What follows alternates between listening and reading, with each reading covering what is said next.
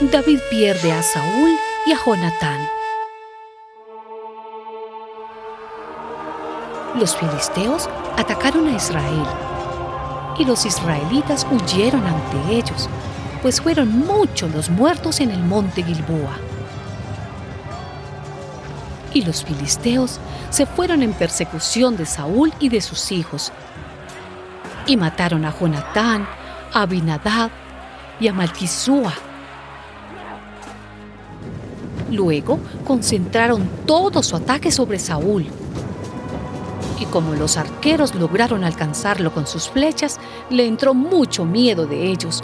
Por lo tanto, le dijo a su ayudante de armas, Saca tu espada y atraviésame con ella, para que no vengan estos paganos y sean ellos quienes me maten y se diviertan conmigo. Pero su ayudante no quiso hacerlo, porque tenía mucho miedo.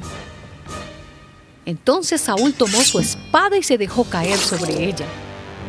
Y cuando su ayudante vio que Saúl había muerto, también él se dejó caer sobre su propia espada y murió con él. Así murieron aquel día Saúl, sus tres hijos, su ayudante y todos sus hombres.